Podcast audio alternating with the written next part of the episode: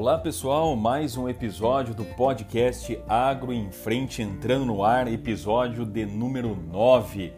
O podcast do Agro em Frente é o primeiro podcast com notícias do segmento de FLV, de frutas, legumes e verduras e sempre uma matéria em pauta. E hoje a matéria em pauta é um assunto aí bastante relevante, é sobre o arroz. Nós vamos aqui falar aí os cinco motivos né, que fizeram o preço do arroz aí disparar no Brasil. É esse o nosso assunto de pauta de hoje. Estamos entrando no ar o nosso nono episódio. Para quem não me conhece, eu sou o Guga Rios, idealizador do projeto Podcast Agro em Frente, que temos aí a missão de levar conteúdo relevante para você do segmento de FLV, do segmento do agronegócio do Brasil. Nosso muito obrigado pela sua audiência e não esquece de enviar esse podcast para os seus amigos, para os seus colegas, para que mais pessoas fiquem ainda mais informadas, porque pessoas informadas têm conteúdo e pode colocar ação e planejamento para o seu dia a dia. Nosso muito obrigado de coração, vocês que nos ajudam a esse podcast semanalmente que vem vindo para o ar. Esse é o podcast de número 9 e vamos lá iniciar aqui com o, o monitoramento da comercialização de hortifruti granjeiro nas centrais de abastecimento, então os principais CEASAs aí do Brasil, o noticiário da semana que antecede para a gente aí semana de 5 de setembro até 12 de setembro de 2020. E vamos lá, a comercialização seguiu regular com movimento de alta em função do início do mês, notamente pelo Ceasa Espírito Santo, Vitória, Ceasa Rio de Janeiro e Ceasa Santa Catarina, Florianópolis. Já a Ceagesp São Paulo e Ceasa é, Pernambuco, Recife tiveram pequena queda na comercialização dos produtos de hortifruti granjeiro. O fluxo de usuários, tanto compradores quanto vendedores nas centrais de abastecimento, foram normal. Então aqui a gente iniciando dando um giro aqui nos principais SEASA sobre acompanhamento de comercialização. SEASA São Paulo teve aí uma queda de 1%. SEASA Rio de Janeiro teve alta de 5%. SEASA do Espírito Santo alta de 13%. Ceasa Pernambuco, queda de 2%. E Ceasa Santa Catarina, alta de 8%. Então, uma semana aí muito boa. Somente Ceasa São Paulo e Pernambuco nós tivemos aí é, quedas, mas os outros é, três CEAs nós tivemos altas e boas altas. Então, isso é o nosso giro pelo CEASA sobre a comercialização e agora nós vamos para os destaques de variações de preço.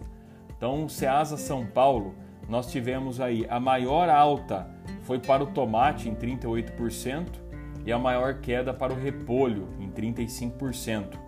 Ceasa Rio de Janeiro, nós tivemos a maior alta aí 35% para o pepino e a maior queda para a beterraba 21%.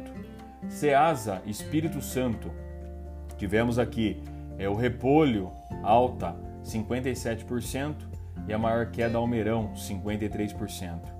Para o Ceasa Pernambuco, tivemos aqui a maior alta Pepino, 29%, e a maior queda Abóbora, 44%.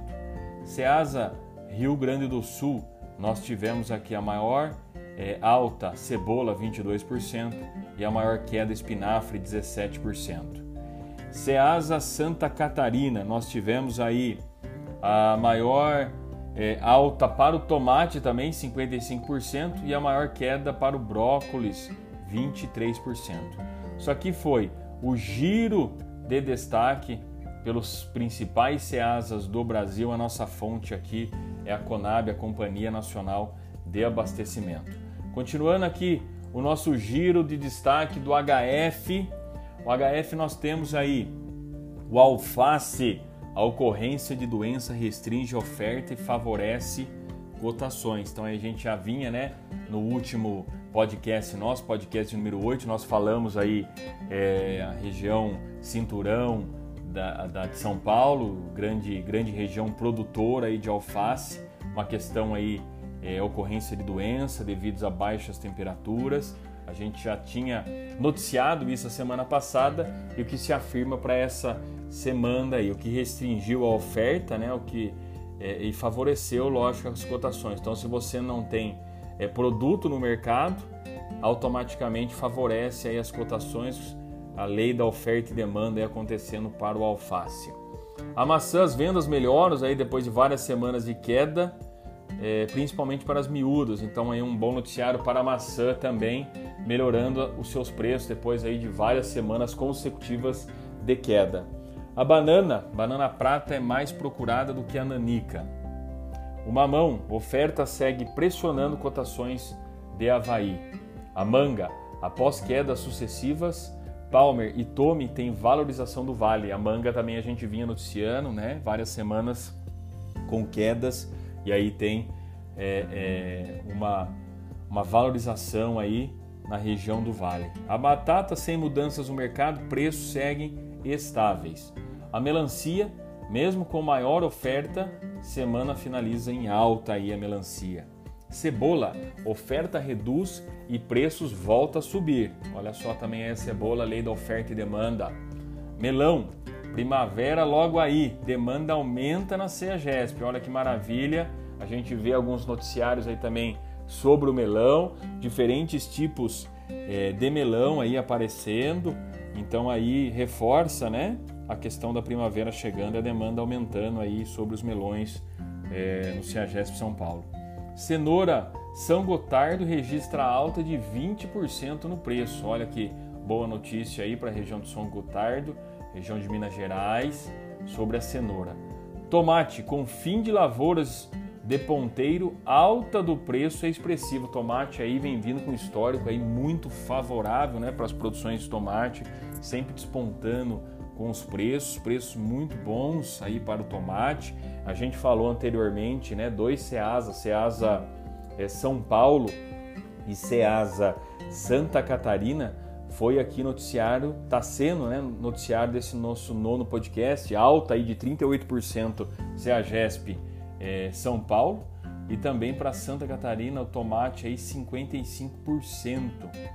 Então já é destaque, é melhora de preço, nós vamos aqui também aprofundar no, tema, no tomate aqui. Com o aumento das temperaturas nas regiões produtoras entre os dias 8 e 11, as cotações de tomate salada longa vida 3A, caixa de 18 a 20 quilos, recuaram no atacado conforme o previsto. O valor médio ficou em 51,29, menos 22,95% na CEAGESP, e 58,57, menos 8,94% em Campinas. Em 57,57 menos 20% no Rio de Janeiro e em 48,21 menos 8 em Belo Horizonte. Além da elevação das temperaturas, tem acelerado a maturação do tomate nas lavouras, gerando maior oferta. O feriado de segunda-feira, último agora dia 7, atrapalhou um pouco as vendas, contribuindo para a desvalorização. Também se iniciou a colheita da segunda parte da safra de inverno na região de Patida Alferes, Rio de Janeiro, o que já é né, produtor colhendo também em Sumaré. A Praça Paulista deve intensificar a colheita nos próximos dias. Com isso, não há expectativas de alta de preço para as próximas semanas. Então, a gente sente também aí bastante produto, né, tomate, bastante é, oferta aí no mercado. O que aqui os estudos para a próxima semana é se manter aí a questão é, é, do tomate, a questão de preço também é, é se manter para a próxima semana aí também o tomate. Dando sequência aqui, citros com altas temperaturas, demanda por citros é favorecida. A uva, após queda sucessiva de cotações da BRS, Vitória reage no Vale.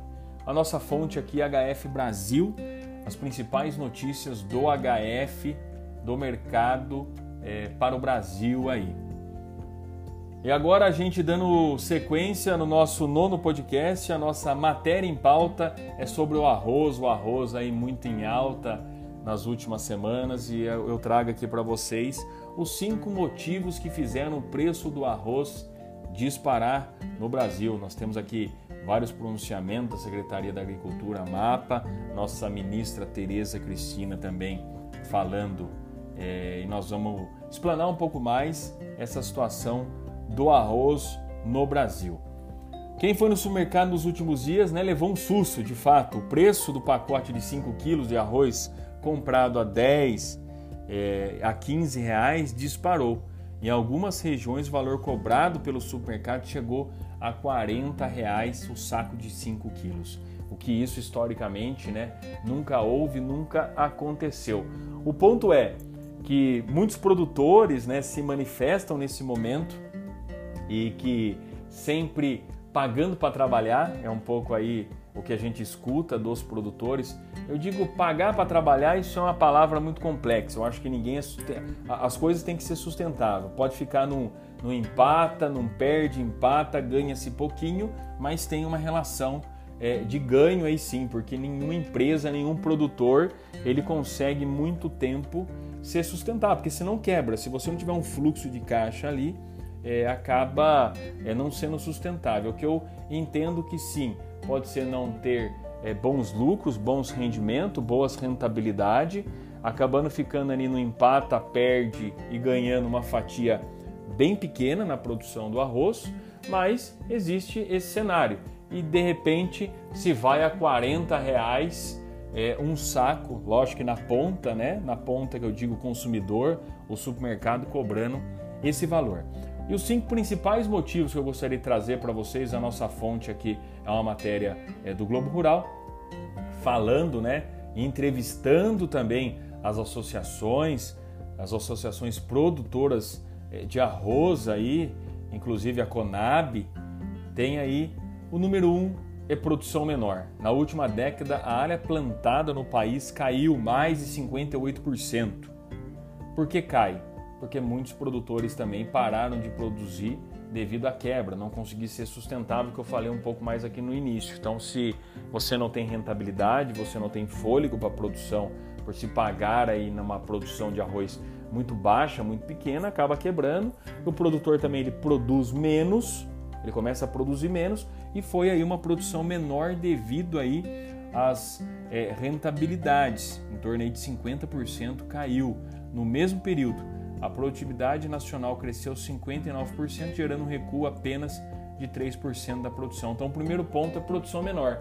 Está se produzindo menos porque é, muitos produtores aí é, não conseguiram ser sustentáveis na produção. A segunda causa, o maior consumo na pandemia. Então, a gente sabe que o arroz ele está diretamente na mesa é, do brasileiro, é um carboidrato aí de consumo rápido, um carboidrato que vamos dizer enche a barriga, barato, o que automaticamente está, né, é, é, é, historicamente nas nossas mesas, né, pessoal?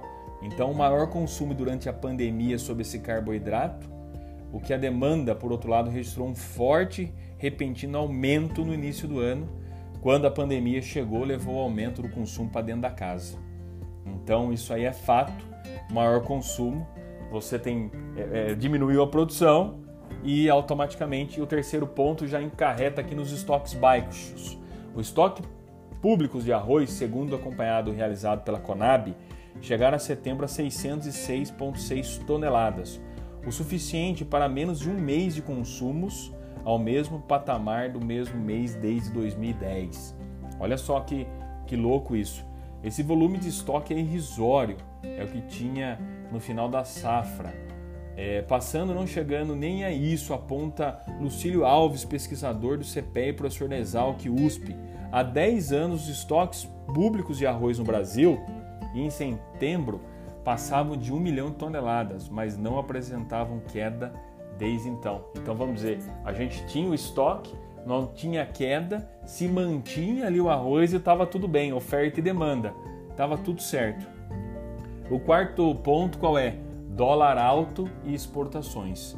No cenário macroeconômico, a redução das exportações entre os países asiáticos, maiores exportadores e consumidores mundiais, abriu espaço para a alta nos preços internacionais e para que o Brasil expandisse em 73,6 suas exportações de janeiro a agosto desse ano comparado a igual período do ano passado, com 1,5 milhão de toneladas vendidas.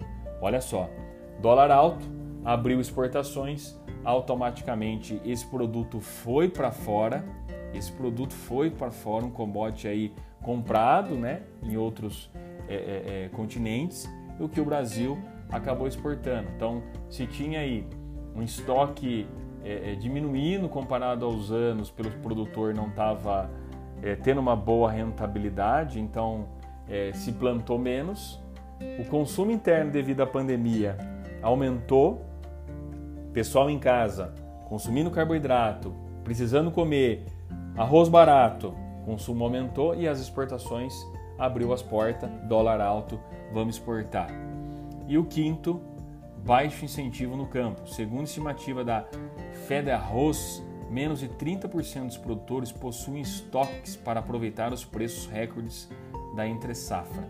Enquanto os custos de produção aumentaram 10,5%, segundo os dados do Instituto Rio Grande do Sul do Arroz, a IRGA, a maioria vendeu a R$ 45 a saca no início da safra. Poucos conseguiram alcançar uma média de 70 a saca, afirma aí é, é, a Fede Arroz. Então, vamos dizer, é, não tem estoque, não tem estoque de arroz, o que se planta já se vende, então muitos não conseguiram pegar aí o preço que está a média de 70 reais hoje do arroz. Então, gente, resumidamente, né, aumentou o consumo interno no Brasil, abriram-se as portas para exportação, foi para fora o arroz, faltou arroz internamente, faltou no ponto de vista, né, por isso que subiu esses valores, o que aí a Secretaria da Agricultura, Ministério da Agricultura já se pronunciou, já se pronunciou. Tereza Cristina já muito preocupada com todo esse cenário, qual é? Isentou, isentou a importação de arroz, então a importação de arroz é para vir arroz de fora para o Brasil, é, o que isso não deixa faltar arroz e eles estão garantindo que arroz não vai faltar, que arroz vai ter, porque vai ter a questão também da importação e também o arroz interno se consegue aí até o final do ano se manter para é, o povo brasileiro. Então, o arroz é um assunto aí bastante em alta. A gente explana um pouco mais aqui é, desse, dessa matéria em pauta que subiu, subiu sim, subiu por causa que a oferta diminuiu e a demanda aumentou. Demanda aumentou porque o brasileiro é, comeu mais arroz devido à pandemia e também os produtores exportaram mais arroz. Esse é o cenário do arroz da matéria em pauta que nós trazemos hoje. Esse foi o nosso nono podcast. Espero que vocês aí tenham gostado. Mande pra gente aí se está gostando, gostaria de é, é, falar mais sobre algum ponto. Isso é muito importante tam também para a gente, para a gente cada vez mais melhorando esse conteúdo para vocês. É, nosso muito obrigado. Agradecer também aqui aos nossos patrocinadores do podcast Agri em Frente, que é a Tropical Estufas, a Tropical Insumos, a plataforma de compra e venda rural direto, acreditando no nosso trabalho, acreditando no podcast do Agri em Frente. Eu sou o Guga Rios, nosso muito obrigado por mais este podcast. Foi o nono podcast. Eu te espero a próxima semana para falar de mais conteúdo de FLV, falar mais de agronegócio. Paz e saúde para todo mundo aí. Nosso muito obrigado, meu muito obrigado e te espero no próximo podcast. E não esquece de enviar para os seus amigos, para os seus colegas, porque conteúdo relevante tem que ser divulgado. Abraço a todos paz e saúde, fique com Deus e até o próximo podcast.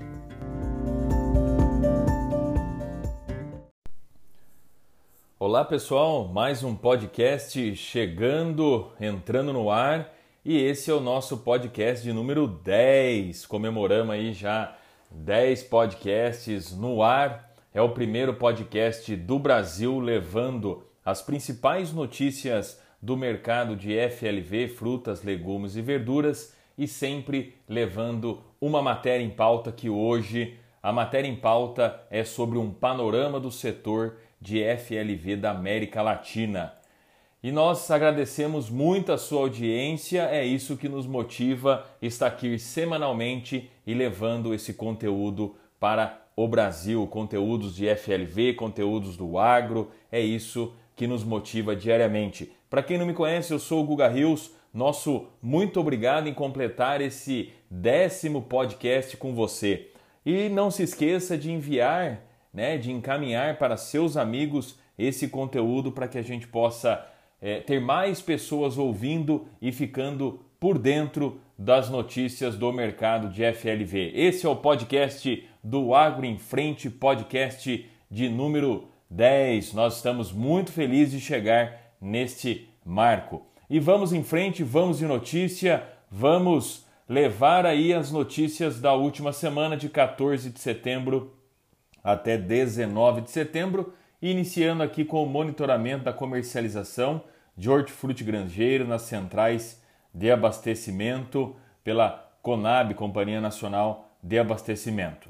A comercialização seguiu regular e com oscilações normais para o período do mês, com altas na Ceasa Espírito Santo Vitória e na CEAGESP São Paulo e quedas na comercialização dos produtos hortifruti grandejo na Ceasa Rio de Janeiro, Ceasa Serra, Rio Grande do Sul, Caxias, no Sul, Juazeiro, Bahia, Santa Catarina, Florianópolis e Ceasa Pernambuco, Recife. Dando giro aqui pelos principais abastecimento e pegando aqui o acompanhamento da comercialização no Ceasa. Ceasa São Paulo, um acréscimo aí de 3%, em hortaliças em geral 2%. Ceasa Rio de Janeiro teve queda de 8%. Ceasa Espírito Santo teve crescimento em 18%. Ceasa é, Pernambuco, queda de 8%. Juazeiro Bahia, queda de 1%. Serra Rio Grande do Sul, é, queda de 6%. Ceasa Santa Catarina, queda de 13%. Os destaques nas variações de preço é, São Paulo, a maior alta aí tivemos no pepino e a maior queda tivemos aí na abobrinha. Ceasa Rio de Janeiro, a maior alta nós tivemos na cebola 11% e a maior queda tivemos no inhame 21%. Ceasa Espírito Santo, a maior alta nós tivemos no alface em 24% e a maior queda na couve-flor. Ceasa Pernambuco, a maior alta nós tivemos no pimentão e a maior queda nós tivemos no chuchu 55%. Juazeiro Bahia, a maior alta nós tivemos no tomate 17% e a maior queda na cebola 35%. Ceasa Rio Grande do Sul, a maior alta nós tivemos aqui no agrião 20% e a maior queda no tomate 25%. Serra Rio Grande do Sul, a maior alta nós tivemos aqui no repolho 91% e a maior queda nós tivemos no chuchu 11%. Ceasa Santa Catarina, maior alta nós tivemos no brócolis 30% e a maior queda nós tivemos aí no chuchu 12%. Aqui foi o destaque na companhia de abastecimento nacional aí do Ceasa. Continuando aqui o nosso giro de destaque, vamos para os destaques aqui, é, FLV, HF, o alface, clima quente aquece demanda em São Paulo. Então, devido a semana passada, nós tivemos aí é, baixas né, no alface, mas essa semana, devido aí ao clima quente, pessoal já procurando, né, natural, o brasileiro, quando começa a aquecer mais, o brasileiro ele é, consome mais salada automaticamente pelo clima mais quente, né, uma comida mais leve. Então, a alface aí já teve um aquecimento também automaticamente na sua demanda. A maçã, clientes buscam por boa qualidade e baixos preços. A banana, preço da prata dispara em Delfinópolis. O mamão, preço da formosa cai com pressão no norte no Espírito Santo. Pegando um gancho aqui mamão, né? É importante a gente falar aí também sobre o melão. A Bolo, né, uma das maiores ou a maior produtora de melão do Nordeste. Essa semana ela faz aí a primeira exportação dela para a China. Então, uma conquista aí muito grande no segmento de fruta, melão da bolo, chegando aí é, para a China, primeira exportação, um marco aí bastante histórico para o nosso segmento aí também de fruta do Brasil. A batata, preço recuo com aumento de oferta e menor qualidade. A manga, Com Palmer em queda, preço da Tome é superior. A melancia, oferta em Goiás excede disponibilidade de caminhões. Cebola, oferta aumenta e cotações se reduzem em todo o país. Melão, pele de sapo se valoriza 36% na CEAGESP. Olha só o melão aí, eu acabei de falar e só reforçando, né? A primeira exportação para a China acontece, aconteceu essa semana. A empresa Bolo aí do Nordeste, uma das maiores ou a maior produtora de melão, tem esse, nós temos esse marco né, na agricultura, no segmento de fruta, chegando esse produto, chegando o melão até a China. A primeira exportação aconteceu esta semana, um marco muito importante para a gente aí na fruta, no, na agricultura brasileira, o FLV do Brasil abrindo ainda mais fronteiras. A cenoura, preço em Minas Gerais, se mantém firme. E o tomate, que é a expectativa da semana passada, nós falamos aqui em tomate que tinha aí uma questão de é, é, do produto se desvalorizar, né? E acontece essa semana, a expectativa se confirma no produto e se desvaloriza aí devido a todo o cenário que a gente já vinha falando em safra, em clima e oferta e demanda. O tomate essa semana é, confirma a desvalorização dele. Os citros, a laranja tardia ameniza escassez de pera em São Paulo. A uva Arra 15 atinge preço recorde no Vale. Então aí, isso são os destaques do FLV no Brasil e região sudeste também. E dando continuidade aqui, uma nota, né, um assunto bastante interessante do Ministério da Agricultura, Pecuária e Abastecimento sobre o Guia Alimentar para a Produção.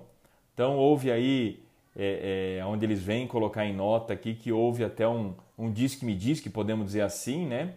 E vem aqui o Ministério da Agricultura dizendo: Ministério da Agricultura, Pecuária e Abastecimento, MAPA, não encaminhou ao Ministério da Saúde sugestões para alteração no Guia Alimentar para a Produção Brasileira, edição de 2014.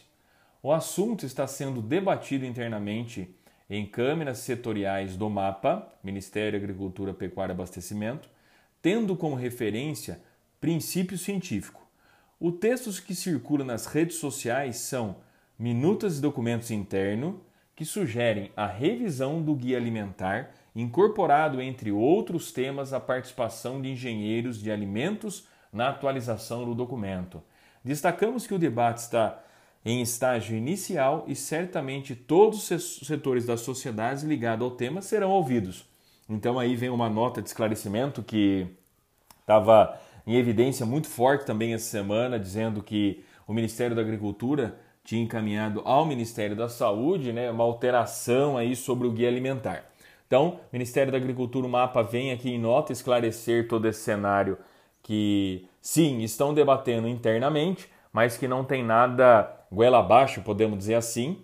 Mas eu creio que as próximas semanas e até questão de próxima edição, nós teremos aí algumas novidades, nós teremos algumas alterações, nós teremos algumas modificações. Então, vamos aguardar né, os próximos episódios, aí o próximo debate interno, como eles estão dizendo, com certeza isso vai vir é, para o cenário brasileiro muito rápido. Então vamos aguardar aí as próximas semanas sobre esse cenário, é, sobre o guia alimentar, que é bastante importante para o segmento também de FLV. Vamos aguardar aí os próximos episódios sobre isso aí, o que o Ministério da Agricultura e o Ministério da Saúde é, vão se pronunciar relacionado a isso aí.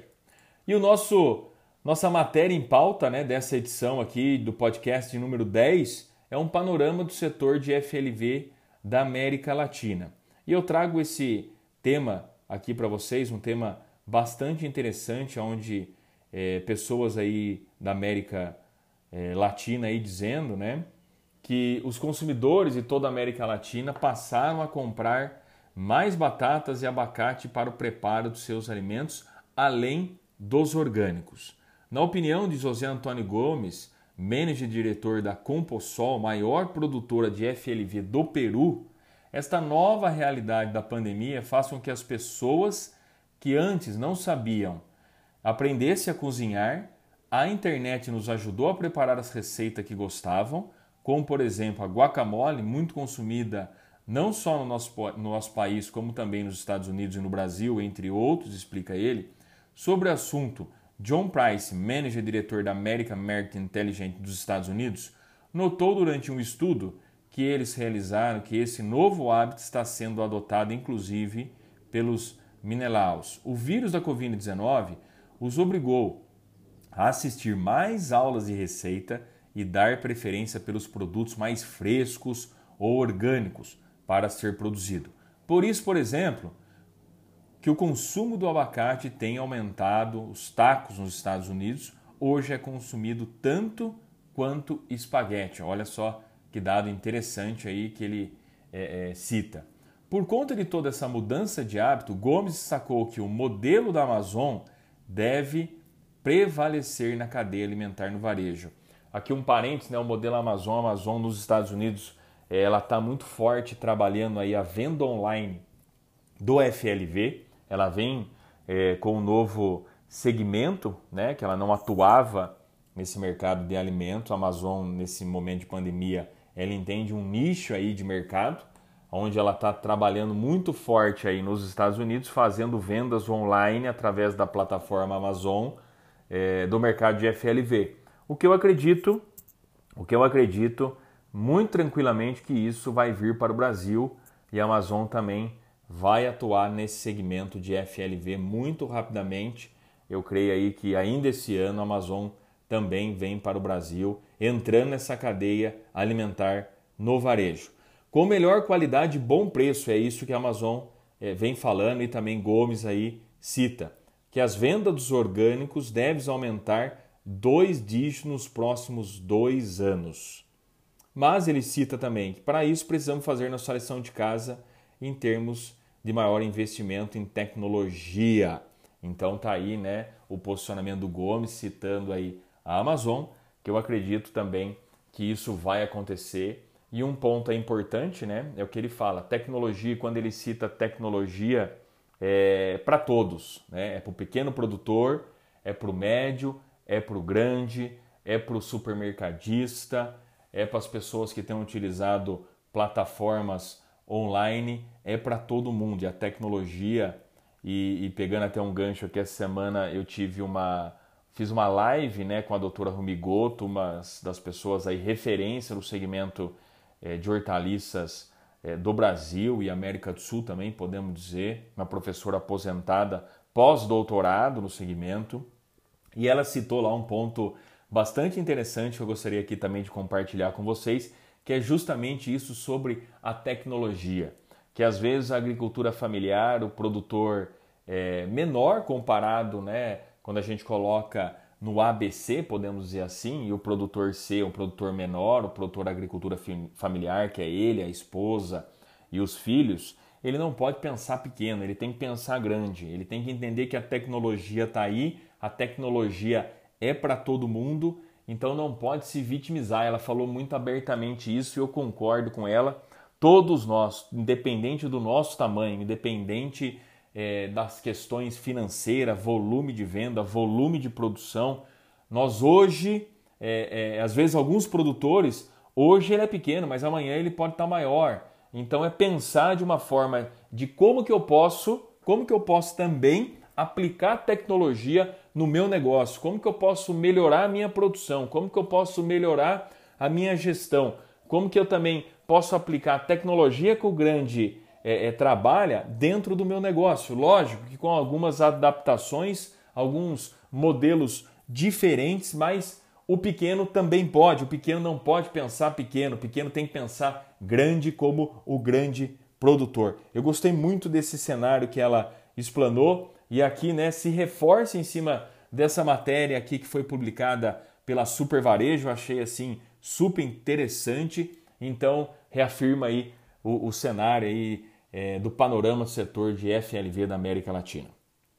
Ok, isso foi o podcast de número 10 do Agro em Frente. Eu agradeço você que vem nos acompanhando, ouvindo os nossos podcasts. É o Mar, que é o podcast de número 10. A gente fica muito feliz de chegar a essa marca e que, se Deus quiser, com muita força, com muito empenho e muita dedicação, nós vamos aí bater mais 10, 10, 10, 10, 10 e vamos chegar num próximo marco, se Deus quiser. Graças a você que nos prestigia, que nos escuta e que compartilha também com seus amigos, colegas e profissionais da área. Esse é o primeiro podcast do Brasil em falar do mercado de FLV, em falar também de outros assuntos, sempre trazendo uma matéria em pauta. Agradecer também aos nossos patrocinadores, é o que nos fortalece também estar aqui, a Tropical Estufas, Tropical Insumos e a Rural Direto, uma plataforma de compra e vendas do segmento DFLV. Eu sou o Guga Rios, agradeço imensamente a sua audiência. Você está aqui nos ouvindo nesse podcast de número 10 e eu te espero a próxima semana com mais conteúdo do segmento de FLV. Nosso muito obrigado, paz e saúde para todo mundo e eu te espero no próximo podcast. Um abraço a todos.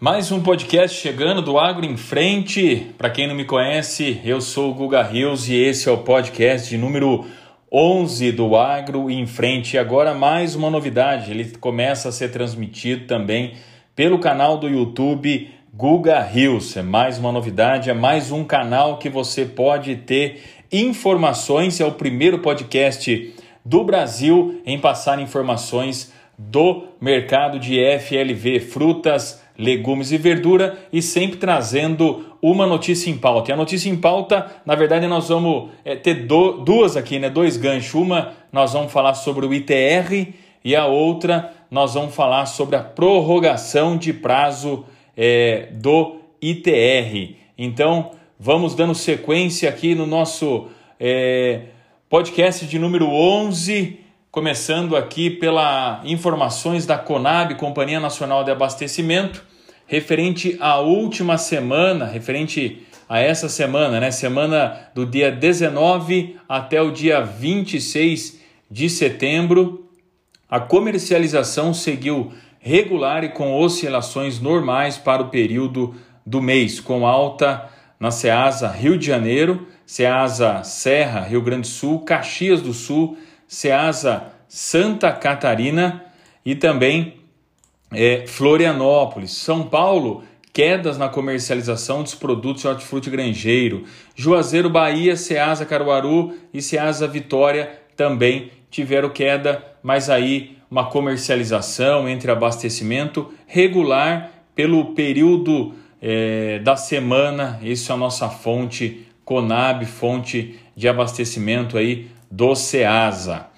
Dando um giro aqui de destaque referente ao mercado de HF, o alface, mesmo com o clima quente, recua o preço em São Paulo.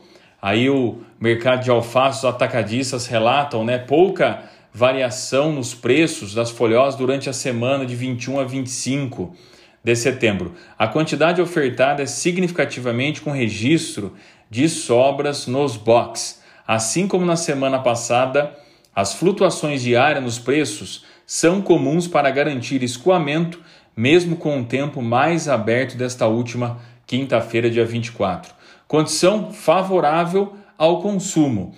É, a gente já vê altas temperaturas, né? Tivemos aí uma baixa temperatura na região aqui de São Paulo, mas a partir de quarta-feira altas temperaturas aí, o que isso não elevou é, um consumo aí mais mais, mais em massa, né, conforme o aumento de temperatura. Na média da semana, a Crespa foi cotada a 3,75 a caixa com 24 unidades, dada a falta de perspectiva de movimentação, principalmente em relação aos principais clientes, como os restaurantes, escolas e hotéis. A gente sabe que os restaurantes já vêm numa retomada, numa retomada é, mais forte, agora também as escolas aí fechada e os hotéis também numa retomada. Então, tem-se a tendências aí para as próximas semanas, devido à temperatura e tudo mais, um maior consumo de folhosas, o que aí é para intensificar aí tanto a venda, né, tanto quanto demanda quanto oferta aí das folhosas e falando exclusivamente aqui é, do alface. A maçã granel agita o ritmo de comercialização nas classificadoras. A banana, menor oferta impulsiona preços na parcial de setembro. O mamão Havaí se valoriza no norte do estado do Espírito Santo e no sul da Bahia. Olha o mamão aí é, sendo é, é, com a valorização aí dessa última semana. A batata, os preços recuam pela segunda semana consecutiva, né? A batata aí é, é, mantendo aí um recuo de valor pela segunda semana. A manga, com sobra de exportação, preços caem significativamente no vale. A cebola, safra 2020 se encerra em São Paulo. Melancia, demanda firme prevalece sobre a maior oferta em Goiás. Então aí também a questão da oferta e demanda sobre a melancia. O melão, preços sobem para o amarelo e nobres no Rio Grande do Norte Ceará.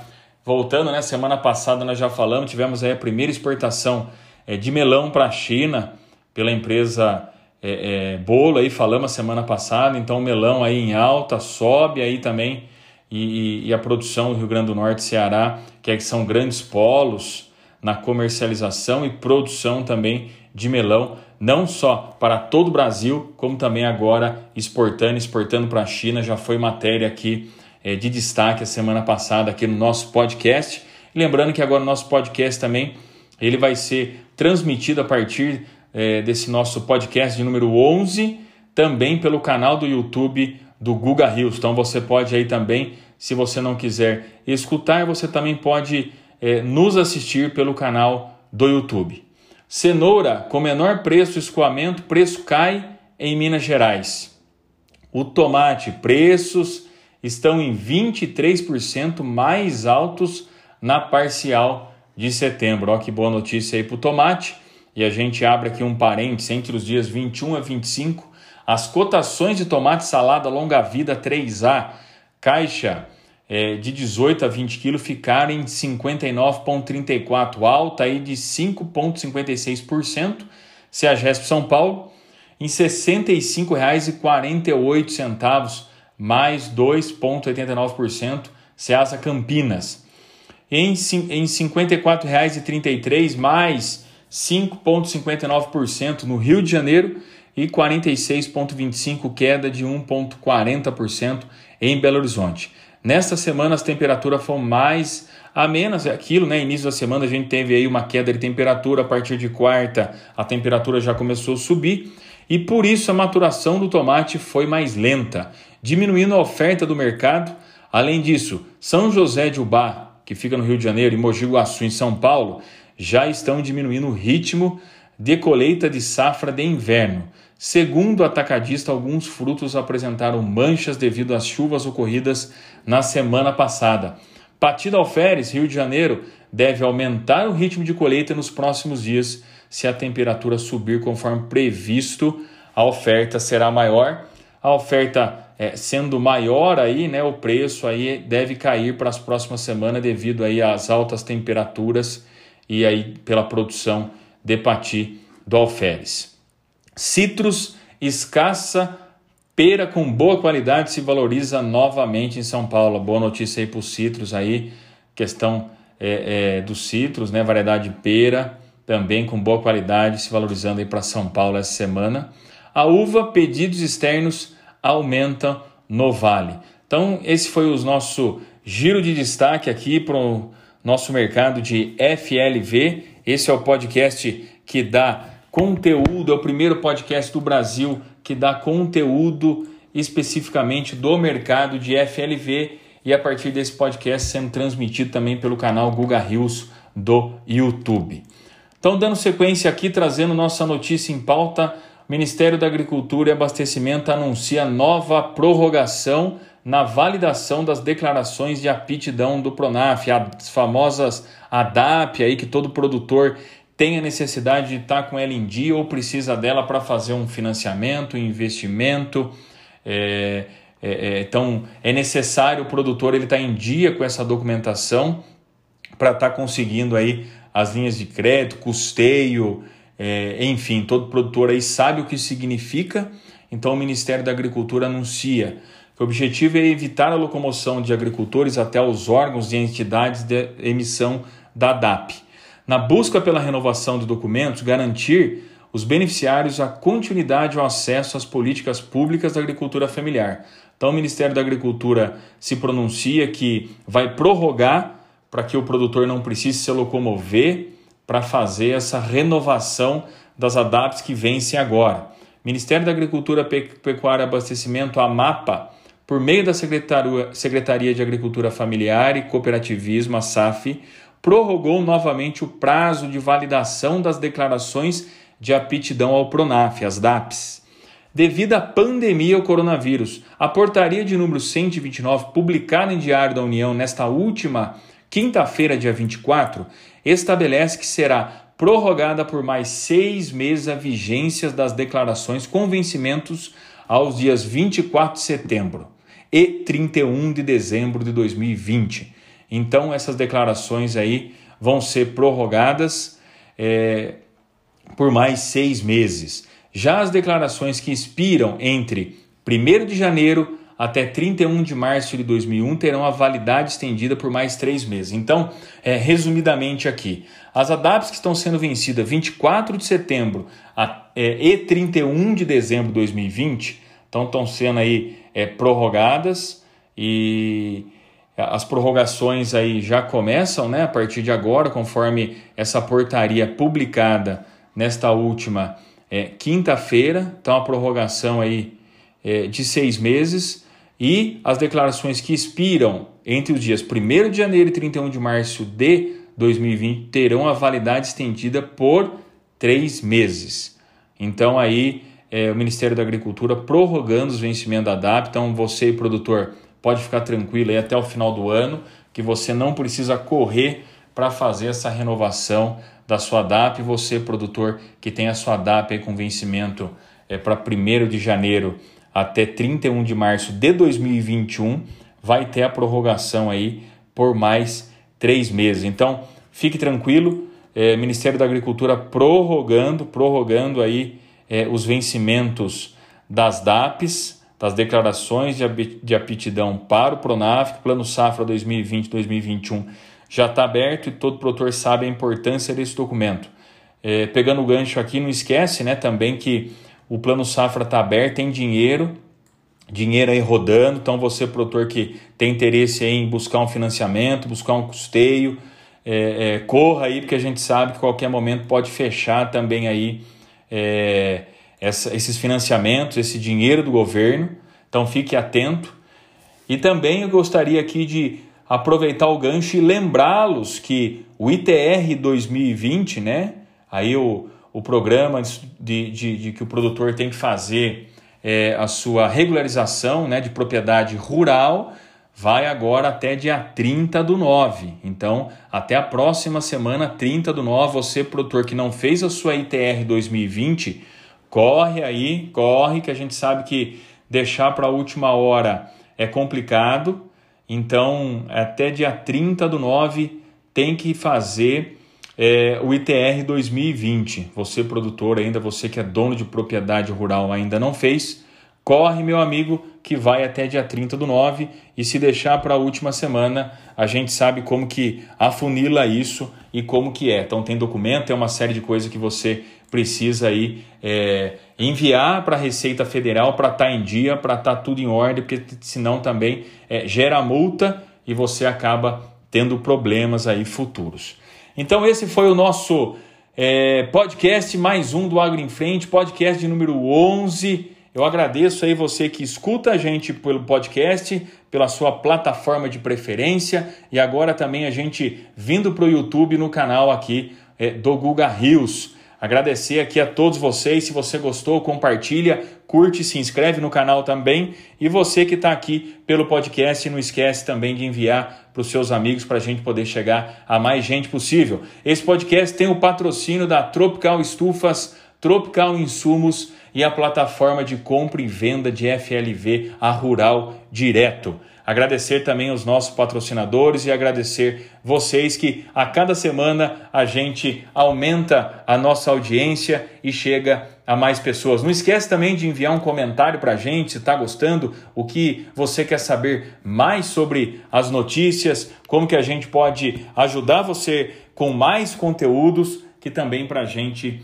é, poder melhorar aqui o nosso índice de notícias. Nosso muito obrigado. Esse foi mais um podcast do Agro em Frente. Eu sou o Guga Rios. Nosso muito obrigado. Eu espero vocês a semana que vem com mais um podcast. Um abraço para todo mundo, paz e saúde a todos e nosso muito obrigado.